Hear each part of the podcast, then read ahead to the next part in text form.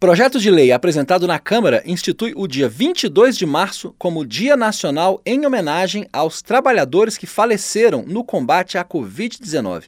A proposta é da deputada Juliana Cardoso, do PT de São Paulo. Segundo o texto, a finalidade é honrar a memória dos trabalhadores da saúde que foram vítimas fatais da pandemia.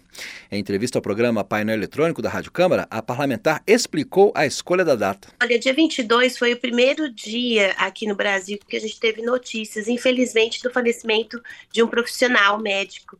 Né? É, então, eu achei importante a gente dar luz a isso, né?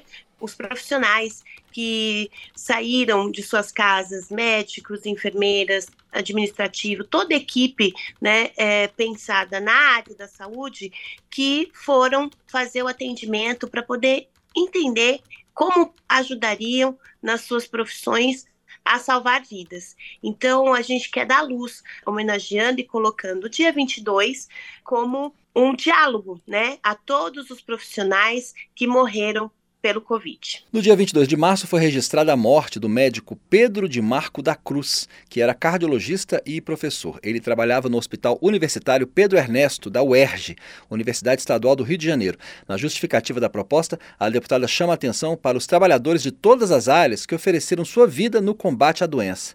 Ela acredita que, durante o exame do projeto pelos parlamentares, a homenagem será estendida a outras categorias que trabalharam durante a pandemia. A gente inicia pela saúde, mas eu acho que no decorrer do período é, que esse projeto vai tramitar pela Câmara Federal, ele vai ser para que a gente possa homenagear todos aqueles que se colocaram em risco e perderam as suas vidas para poder é, ajudar e estar é, não parando né, os trabalhos em todo o Brasil.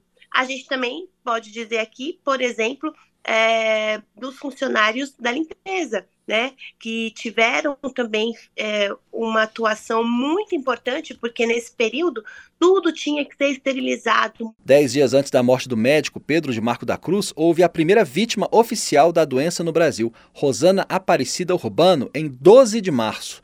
Uma proposta de 2022 do deputado Pedro Czai, do PT de Santa Catarina, faz homenagem semelhante. O texto, que foi aprovado em novembro do ano passado na Comissão de Cultura e está na Comissão de Constituição e Justiça, institui 12 de março como o Dia Nacional em Memória das Vítimas da Covid-19. Rosana Aparecida Urbano tinha 57 anos e era diarista. O Brasil já teve registrados pouco mais de 37 milhões de casos de Covid-19 e cerca de 700 mil mortes. Da Rádio Câmara de Brasília, Luiz Cláudio Canuto.